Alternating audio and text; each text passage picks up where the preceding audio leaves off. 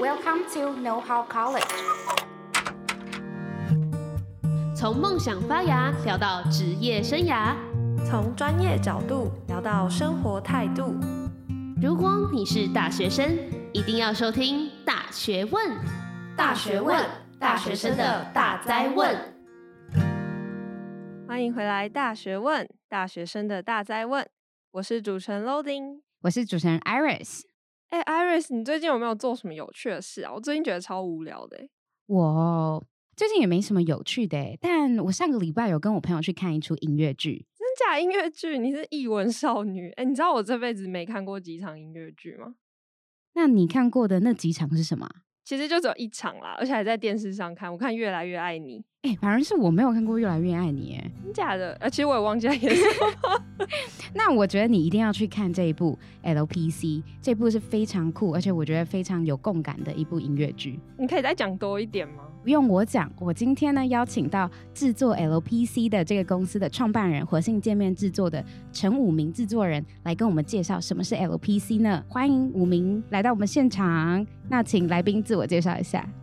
Hi，Loading Iris，各位听众朋友，各位同学，大家好，我是活性界面制作的创办人，同时间也是音乐剧 LPC 的制作人，我叫做陈武明。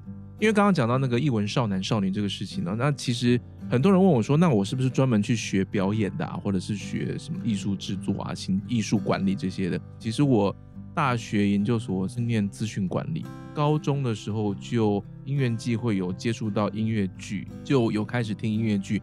然后到大学的时候，虽然说边念书，但是边有点就是边不念书。那在花了一些时间，然后去跟一群志同道合的好朋友们做一个大学生的制作的音乐剧，在学校里面、学校外面都有去做演出。大学毕业，在念研研究所那段期间，其实我那个时候就去台湾的自测会，然后当 MIS 电脑工程师这样子。那可是同一时间，我那个时候又开始在唱阿卡贝拉。嗯，那个时候还很早，就是还没有什么人知道阿卡贝拉。刚好又很不巧的拿了台湾冠军跟世界冠军，很不巧，然后太不巧了。然后就很不巧的又录了就台湾第一张阿卡贝拉专辑，然后很不巧的又入围金曲奖。我就开始慢慢的在想说。说不定我的人生可能有机会有其他的选择，因为我大概知道说，假设我做电脑工程师，然后我一路走一路走过五年过十年，大概会是一个什么样的规划，大概知道。所以现在面对突然冒出来了一条很陌生的岔路，而且前方可能是丛林，看不太清楚状况是什么样子，那不如去试试看还未知的一些可能性。所以我在当了四五年的工程师之后，我就毅然决然辞职。然后开始做表演艺术的专职，一路到现在这样子。那可以请制作人你稍微介绍一下，嗯，你现在创办这个活性界面制作是什么样子的一间公司？这间公司呢，其实是比较专注在做比较市场化的表演艺术产品这件事情。但你听到我说产品就知道了，产品是做出来卖的嘛。那过去比较少人有人在用产品来形容一出戏或一场音乐会等等的。但是对于我来说，事实上，好的戏、好的音乐，它值得被更多人知道或看到。那这中间有一个很重要的衡量的方式，也许是一种市场化的操作。那过去很多人会觉得，就是说表演艺术好像跟市场没有什么太大的关系。但我一直觉得，就是其实不应该这么想，因为我们常常在说，在剧场里面有几个很重要的元素：第一个要舞台，第二个要有演出者。其实第三重要的是要有观众，对，认同。不然如果是空的话，我每天都是 每天都在愁神？对。所以既然我们要跟观众建立起一定的关系，你就不能不去思考市场这件事情。所以活性见面制作会是以一个比较市场导向来去思考要去做什么样的戏，然后从我们的角度来去看怎么样去改变现在的表演艺术产业的一些生态。从这个你刚才有说，就是想要。改变这个表演艺术的生态，在台湾市场是现在的生态是什么？那你们会蛮想要往什么样子的方向发展？大家对于就是说做表演艺术的人的想法，大概会就是就是爸妈听到你要做啊，你要做表演艺术，你白痴啊，吃不饱啊，你会赚不多，是不是？这还是一个传统概念，甚至你在勾选问卷的时候，你可能勾不到你的职业。对不对？根本没有这个，根本没有没各种各种类别的职业都有，但是可能没有表演艺术，因为它长期下来没有被视为一个职业。我觉得很简单的原因是因为它没有产值。如果它没有一个很明确的产值，跟一个很明确的产业里面应该有的供应链跟价值链的时候，你很难被人家视为是一个真正所谓的 industry。您要有产业的前提是要有人做产品，然后要有人买产品，然后它成为一个循环，它才会有产业嘛，对不对？那台湾的表演艺术在全世界来说是非常非常棒的。我们有各个不同类别的艺术家，戏剧也好，舞蹈也好，音乐也好，在全世界来说都是极好的，有极好的艺术家。你看，我们有我们有云门舞集，我们有林怀民老师，我们有朱宗庆老师，这些都是非常棒的艺术家。但是除此之外，我觉得也许有人要多一些针对于市场面的一些思考。也就是说，台湾其实一直在走艺术深化的路，那但是艺术广化、艺术市场化这件事情比较少人在做，所以这个是呃我看到的一点。然后我也觉得，既然我并不是从纯粹的学表演的角度来去看待这件事情，我我其实是念资管，然后我因为是，哎，现在还有这个分分法吗？我因为是一类组，我念我是念我也是一类，我是一类组的资管。所以，就是我大学是淡江，然后研究所是念正大，其实它都是一类组的。哎，学长学长哈，是是是，对啊。所以你看我，我我我在政大都是在商管学院，嗯，但我但我大在大学的时候，我都在传院剧场。会啊，因为你的兴趣。对对，因为我会在传院剧场去跟朋友去演戏排戏这样子。嗯哼。那我既然是从商业跟管理的角度来看的话，也许我可以以我之前在大学研究所所累积到的一些概念跟思考。来去看表演艺术这个世界，所以很多人会问我说，为什么会那个有一个很大的转换？但某种程度来说，说不定其实我没有转换，我只是在做不同的产品而已。就是你也希望活性界面制作这个公司是可以拓展，就是台湾观众对于音乐剧的一种广度。对，希望有更多人去看到，因为其实说老实话，还有很多人。从来没有进过剧场，是不是 Loading？对对啊，你看那个比例多高！我今天面对两个主持人，就有一一个 百分之五十的人，说不定是更多的。我认我认为其实是更多的人，他没有机会，或者是也没有被什么东西吸引进来，说我一定要去看。但是这些其实就是潜在的机会啊。那现在如果是以活性见面制作来说，现在有在演出的音乐剧有哪一些呢？其实我那个公司是去年才成立的，哦、很新很，很新的公司这样子。那成立其实也是因为我过去其实，在做阿卡贝拉推广，过去那十年，呃，其实都会在世界各地跑。那其实也是因为刚好疫情，然后让我就是没有再出差了。然后在台湾想说到底要干嘛了，我就想说那就把我真的很喜欢的一个东西就拿出来做，所以就开始去做这个尝试。所以这个是活性界面的 LPC 是活性界面的第一部戏。我知道这部戏会很成功，因为真的很好看，所以这部戏是我们第一部戏，也是第一个成功的作品。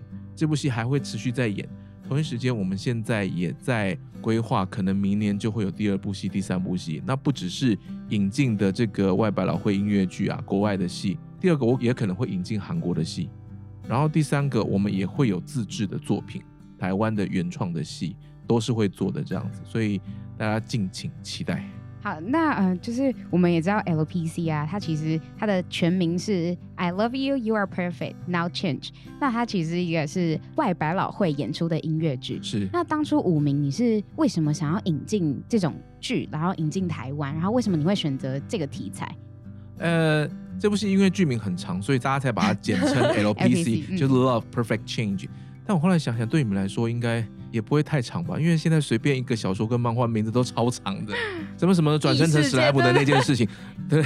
但是这个是国外一直都都有的简称，这样。那这部戏它其实在一九九五年的时候就已经在纽约的百老汇就开始演，然后演了十年之久，应该是外百老汇第二长寿的戏，就真的演了蛮多场，几千场这样子。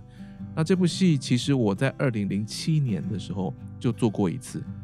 我那个时候其实就已经很喜欢这部戏，因为这部戏其实风格很小巧，算是一个小品，那很轻松就可以看，所以对我来说，它算是一个好吃又容易入口的戏。那它是用二十个短篇的，在你的人生时间轴上面的爱情故事来去构成的，所以每个故事跟每个故事之间没有直接关联，它其实你就是看二十个小故事。然后它的整个的戏剧的风格是轻松的，是幽默的，然后带一点点感人。就他不会硬要你就是哭得很伤心，他就是轻轻戳你一下，那你要大哭或者小哭看你自己，这样是这样一个这样子的感觉，所以很轻松，然后你也不会觉得看不懂。对，他真的有在看美剧的感觉，就好像在看老一点的是 Friends 的六人行啊，或者是这种欲望城市啊。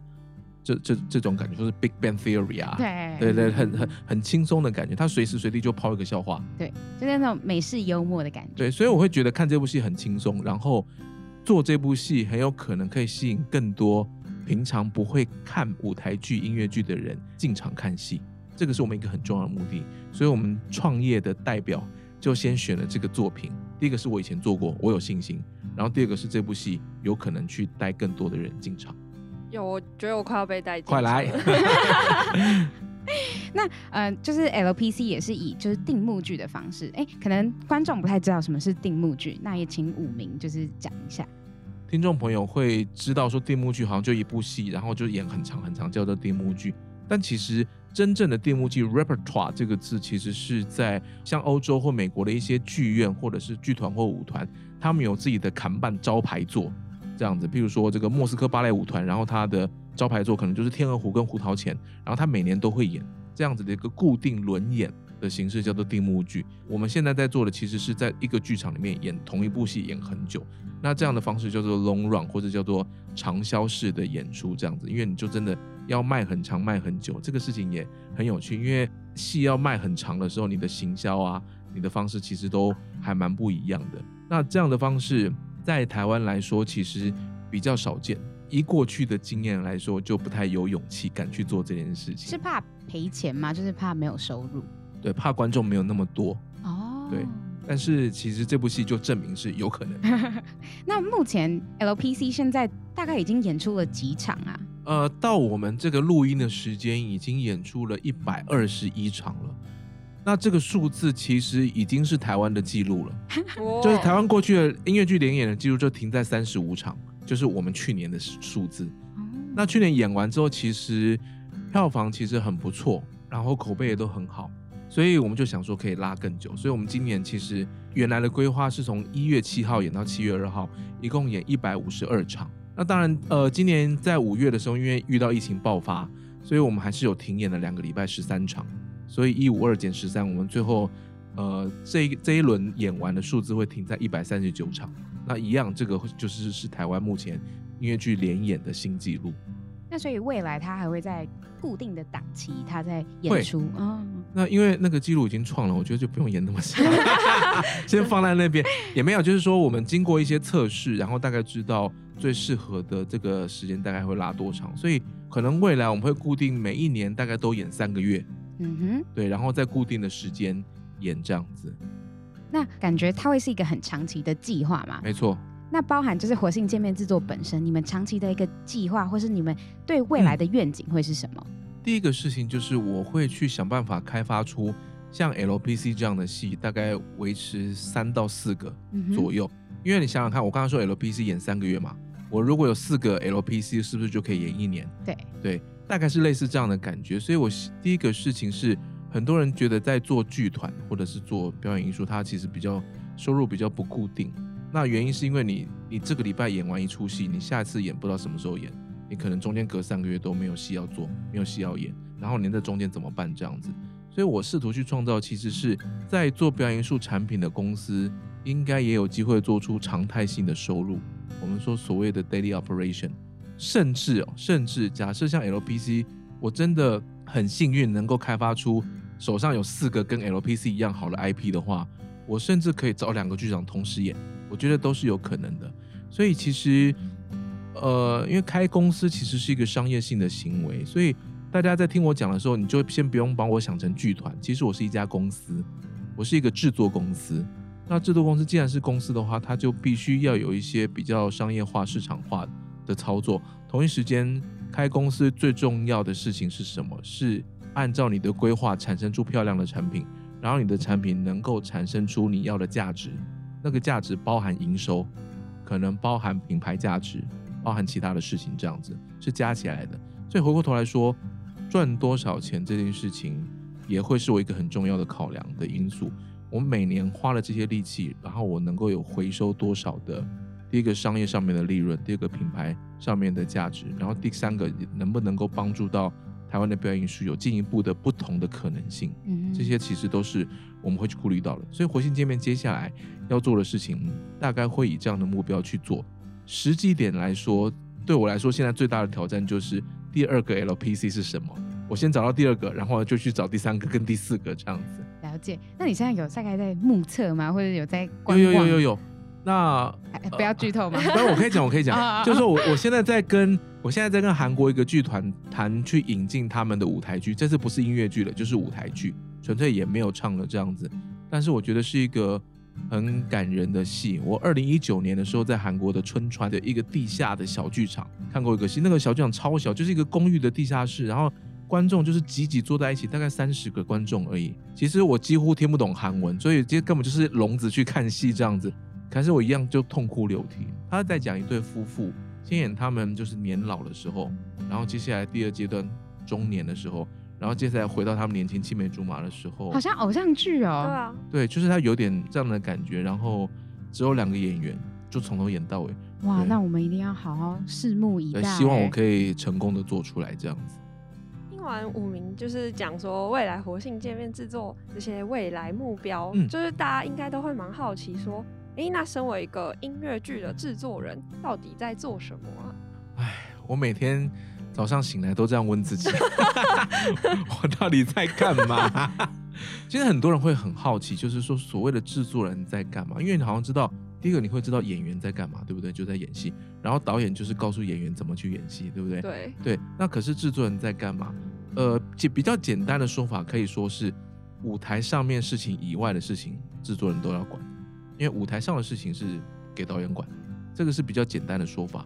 然后再比较复杂一点的说法，其实是建构起整个要去做出一个演出的团队的人，去掌握所有的呃团队的人事结构，掌握这部戏或这个制作的预算，还有掌握这部戏它的制作的时程的人。所以，呃，如果有念商学院的同学的话，大概会知道说，它的概念会很接近你在做一个专案管理啊，PM 吗？对，一个 PM 的角色，嗯、要能够有很好的专案管理的技巧。我甚至有碰过制作人，他要去考那个专案管理证照的。只是你的 product 是什么？是一部戏哦。其实我觉得是类似这样的感觉。那再进一步的讲说，什么样子的特质的人，或是你需要具备什么样子的？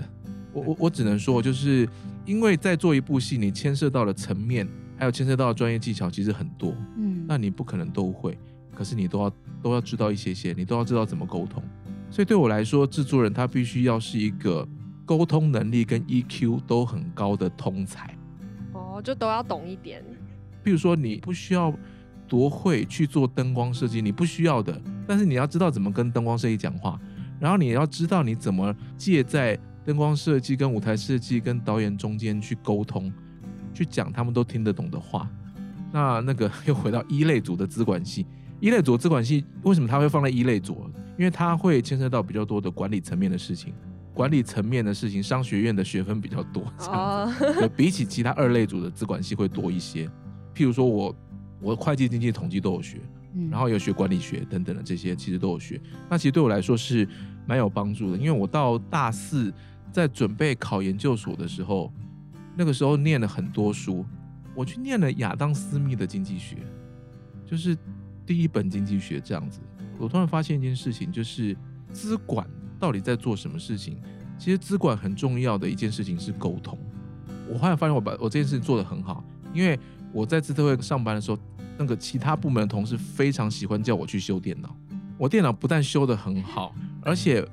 我会让他知道我要修什么事情，然后出了什么问题，就是他们都听得懂。因为有时候我们在说的事情，然后我们在说的一些术语啊、技巧，或者写程式啊，或者怎么修电脑啊，你不见得听得懂，就会呈现一个态度啊，你不懂你啊，你不要问了，反正我帮你弄好就对了。对，但是我不会，我会，你的态度很好，我会，你会用我们听得懂的语言说。所以其实资管的重点其实是在部门跟部门之间的沟通的语汇，你怎么去构成那个协定，其实是很重要的事情。那这件事情其实我拿回来在做戏剧制作的时候也是一样，我要想办法让自己听得懂各个部门的语汇，然后同一时间我也要想办法让他们理解彼此。那这件事情对我来说是资管资讯管理的真谛，教会你的，对，教会我的事情，然后我也把它应用在我现在的专业上面。那回过头来说，制作人的沟通的技巧以及 EQ 真的超重要。那刚刚听完武明讲了之后，如果我们就是把制作人这个工作套用在 LPC 的制作过程，那你可以举例看看大概要做些什么吗？好，第一个事情是，呃，LPC 这部戏是我选的嘛。所以第一个我要去跟国外的授权公司先去谈版权，嗯哼，然后第二个事情我要去找到场地，有版权、有场地、有演出的地方，然后就可以继续往下做。然后接下来我要去找什么？我要去把整个主创团队跟设计团队，也就是我要找到导演、舞蹈设计、舞台设计、服装设计、灯光设计，然后音响设计这些主要的人。然后之后还有其他的技术团队，那包括舞台监督，包括字幕、呃音控等等的这些在后台或是在控台去控制的人，然后还要找到行政团队。所以我是制作人之外，你还要找到执行制作，然后你还要找到财务，还要找到行销，还要找到行政，你要 team up 一群人，然后来去做这件事情。所以其实花的时间是蛮多的。那当然，因为我做的比较久。所以我会知道说找谁来做这件事，找谁来做这件事情，所以这件事情很快的团队也起来了。然后第三件事情其实也是最重要的事情，第零件事情找钱啊，对对对，对，你没有找钱，你没有去估算你大概要花多少钱，你没有办法开动。第一个，当然你先看看自己的口袋有多少钱，然后你的口袋钱如果不够的话，下一步要干嘛？就是不是去找爸妈哈，各位是 去找。赞助商吗？对，去找赞助者，去找投资者，然后看他们有没有人愿意认同你的理念，知道你的产品是有可能回收的，所以他愿意投资。那这边顺便说一下，赞助跟投资是完全不同的概念。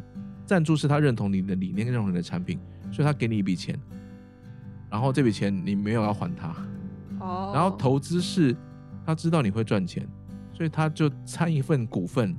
然后赔钱是大家一起赔，嗯，可是赚钱是大家一起赚，你要你要分润给他这样子，那这个是不同的概念。那以 LPC 的状态来说的话，因为它其实真的是一个不错的产品，所以事实上我是有找到很棒的两个投资方，然后来跟来一起来呃支持我做这部戏这样子。所以你先设定标的，然后找钱找人，然后接下来就是我刚刚前面说的专案管理的技巧了，你要把人、时间、钱。做很好的控管，然后接下来就可能就开始一路进行下去。你可能字幕翻译啊，然后找到想你找到你想要的演员啊，然后就是请那个执行制作，然后或者导演助理，然后跟他们敲时间啊。然后拍戏之前你已经确定导演跟音乐总监他们已经对于这部戏有一定的想法啦。然后大家开始先学唱歌，先把歌全部学会，然后同一时间导演已经知道戏要怎么做了，所以这部戏他从左边走到右边，他从上面走到下面，把整个画面弄出来。然后同一时间，制作人跟导演，然后再去找其他的舞台设计、跟灯光设计、服装设计，说啊，这场戏应该要穿什么样的衣服？这场戏舞台应该长什么样子？桌应该那边有个桌子，那边应该有两个椅子。然后灯光设计说，哦，这边应该有一个 spotlight，应该要打在他身上。然后其他的地方不是很重要，所以就比较黑。一部戏的视觉跟听觉就会在这个过程中慢慢的形成。但是舞台上以外还有其他的事情，那你要开始决定卖票，你要用什么样的售票系统卖票？然后你要开始做行销，你要决定用什么样的方式来跟大家沟通，你要怎么去卖这个东西。所以我刚才已经说了超多了，对不对？其实还有更多的，但是 但是其实这些大致上都是一个制作人他得要去掌握的事情。诶，就是你刚刚有提到，所以比如说你要知道灯光啊，或者是呃舞台上面这个服装这，所以很多是在彩排的时候你都要在场。其实不用，因为我大概知道导演会怎么做，其实就可以了。因为在做这件事情的时候，整个团队怎么去 work，然后互信，然后也知道彼此理解彼此，这件事情其实是很重要的。所以导演也不会管我要怎么卖这部戏，可是当然我会告诉他，嗯哼，因为毕竟我怎么做行销宣传的风格，应该要跟戏的本质是一致的，不然我不是在。骗观众，对，所以就是在呃演出之前，然后你是负责找这些团队、这些人员，然后把他们对，包括演员也是我跟导演讨论完之后，然后一个个去找进来这样子。对，然后在选定之后，你就会开始决定一些售票系统啊、行销方式。没错，没错。哦，那到比较尾声了，像比如说现在 LPC 已经演出到比较后面。那这时候你会负责做什么？就以以音乐剧的制作人来说，赚钱呐。啊，应该应该是说，的时候 到现在接近尾声了。第一个就是那个戏还是要好好收尾，所以行销我们还是在继续去做，因为票还在继续卖。只是因为我们是 long run，所以每个阶段卖票的方式要宣达的讯息都不一样。那现在已经倒数了，对不对？对。倒数的时候，我们就是在情勒嘛，就是跟大家说，你再不看就没有喽。你不要再想，因为很多人就是一月的时候啊，你们要演半年，不急不急不急。你看已经不急到最后剩三个礼拜，他还在不急，这是不可以的。我赶快急起来。对，所以我你赶快急起来。所以我就会发动全体的演员去请了啊啊来看啦，再不看就没有了。下一次不知道什么时候，虽然我心里知道下一次什么时候，但是我不会说你再不看就没有，我下次不知道什么时候演。嗯，对，刚好访问的今天是我们最后一周，然后千秋场，千秋场就是最后一场，最后一场开卖，最后一个礼拜。所以就很多人冲上去抢，就是在开卖的一个小时之内就抢光了。那真的是很，就是大家已经要乘胜追击。但但是在那个之前，你散布了很多讯息，就是去制造那个饥饿行销。行销，大家都知道。我们其实也开始整理过去半年的一些销售的状况。这次有投资者，然后这次也有授权方，美国的这个版权公司，他们也都要看销售报表，因为他们是用抽成的方式来去跟你拿授权费的。了解。所以你要有很清楚的财务报表，所以我们现在就在整理这些东西。那同一时间，我们也要跟投资方去算出来说，OK，所以我们最后一共营收多少？嗯，而且他们也会去检查所有的会计报表、财务报表，都要是在对的状态下面、对的格式下面。哦，最后我们都同意，好，这样知道我们一共赚多少钱，然后就来分钱，就是财务、商务的事情，然后当然还有法务的事情，因为我刚刚说的整个 team，其实你都要跟他们签合约。会不停的在操作，就是财务、法务、商务这些面向的事情，然后这些事情其实也是一个制作人他多少要懂的。这样，你不用真的懂得很深。譬如说你法务的事情，你大概知道怎么回事，但你如果真的要写合约，你不会写的话，你就找法律系同学帮你写嘛，就类类似这样的感觉。哦，但是你就是都要沾一点，对，需要知道。刚才也听过，就是五名，你其实你的经历就是从电脑工程师啊，嗯、然后还有包括你自己大学就开始做音乐剧。嗯嗯，嗯。那你觉得从你现在往回头看，你大学的这一些音乐剧的一些经验，或者是你这样一路走过来的一些人生历练，你觉得帮助你呃在哪一些的实力方面，就是有累积养成，让你觉得哎，你现在成为一个还不错、还蛮棒的制作人？我第一次开始做音乐剧，那时候是大二的时候。那我们后来整个 team 第一个是跨校。跨很多学校，当然以正大为主这样子。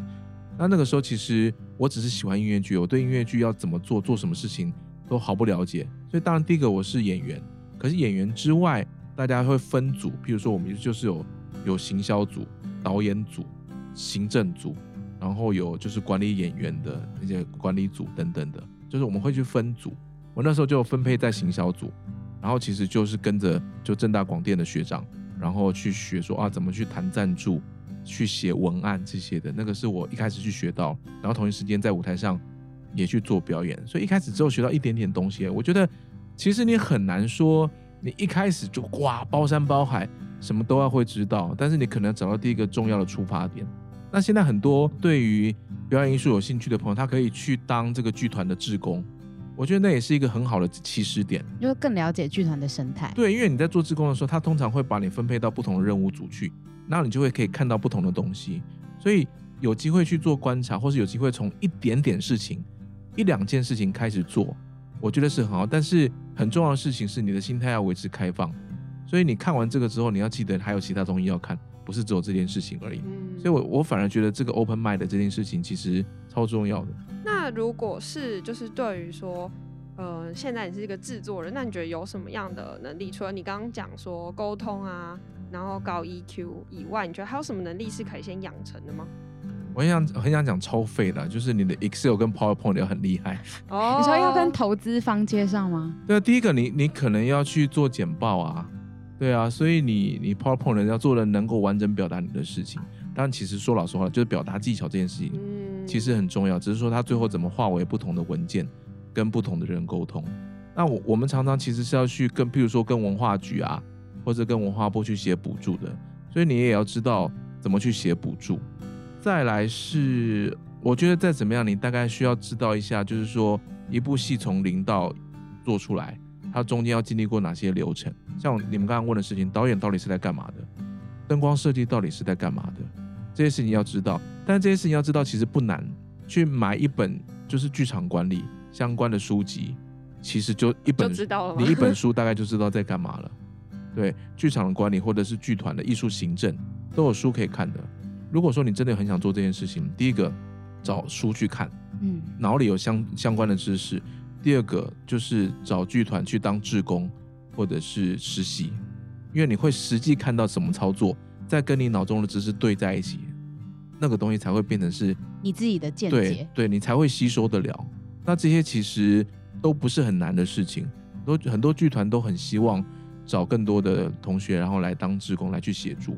所以你可能会当前台，譬如说来去协助观众进场，或者是假设你有不同的专业，好了，你可能是福大制品管理系的同学，好了，那你可能会去找找到一个服装设计当他的实习生，你就可以看到服装设计怎么去做服装的设计。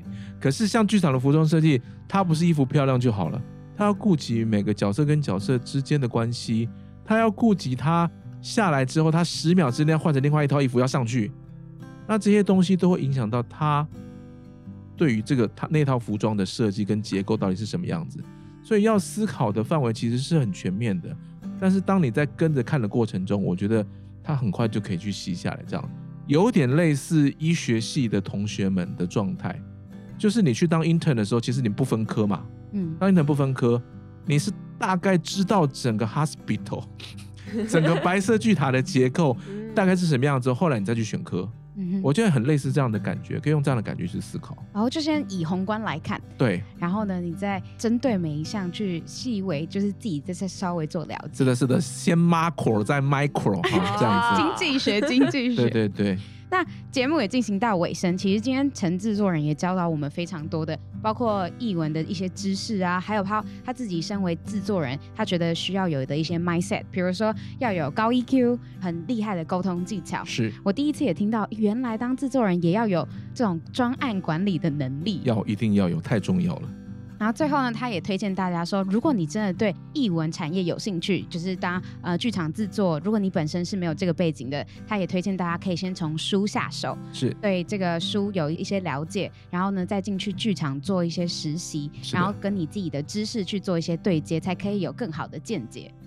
总结的实在太棒了。那最后五名，你有没有一些话想要告诉我们的听众？嗯、呃。其实说老实话，这个是我真的呃很喜欢的一件事情。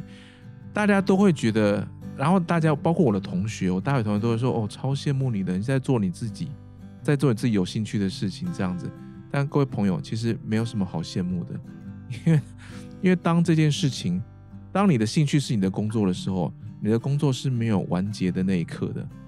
也就是说，我我白天在工作的时候，我就在做我喜欢的事情。然后晚上回去的时候，又在看我喜欢的事情，所以说老实话是还是会累的，就是不可能因为你是做自己喜欢的事情，然后就不累。然后也会有人问我说：“那那那那怎么办？”就是说，那他常常我去接受很多采访的时候，都会说：“你怎么坚持下来的？”因为其实其实即便我现在有做些很成功的事情，但是过去其实很辛苦，我有我有蛮多失败的。然后我也曾经就是说。根本就没有钱付房租，所以我在剧团的沙发睡了半年。但我后来发现，就是说对我来说，不是怎么坚持下去，是对我来说放弃比较难的，因为我我没有勇气去思考，当我放弃这一切的时候，然后我整个人会变成是什么样子，我会去哪边，我要做什么事情。其实我反而没有勇气放弃，其实只是这样子。然后对于我来说，这个是我坚持下去的方式。因为这个事情是我不敢放弃的一件事情，所以我会继续的去做尝试。我觉得，哎，武明讲的这些话还蛮触动我的心，哎，啊，好感动。就是你好像真的想要为呃台湾的一些东西，然后带来一些不一样的变化，然后包括你自己对呃自己的一些理想还有想法。是，那我的下一个目标就是 loading 进场看戏。OK OK，对对对，在 push 你，我我已经被行销到了。耶，yeah. 好。那如果想要知道更多关于就是呃活性界面制作的讯息，嗯、我们应该要去哪里找到你们啊？大家可以去加我们的脸书的粉砖或者加 IG 哦，所以你只要搜寻活性界面制作，然后那个界是世界的界哈，然后或者是搜寻我们的英文名称 Activa Productions A C T I V A，然后 P R O D U C T I O N S Activa Productions 就可以找到我们的粉钻跟 IG。好，那我们会把相关的链接都放在我们的资讯栏。耶，Yeah. 呃，大家对这个音乐剧或是未来有一些舞台剧都有兴趣的，也可以搜寻，嗯嗯一定要 follow 他们的 IG 或是点书，跟我一起进场看戏。耶，那我们今天节目就到这边，大学问，下次见喽，拜拜，拜拜。如果你喜欢今天的节目内容，欢迎到大学问 IG 追踪支持我们，并在各大平台订阅我们的节目哦。我们下次见。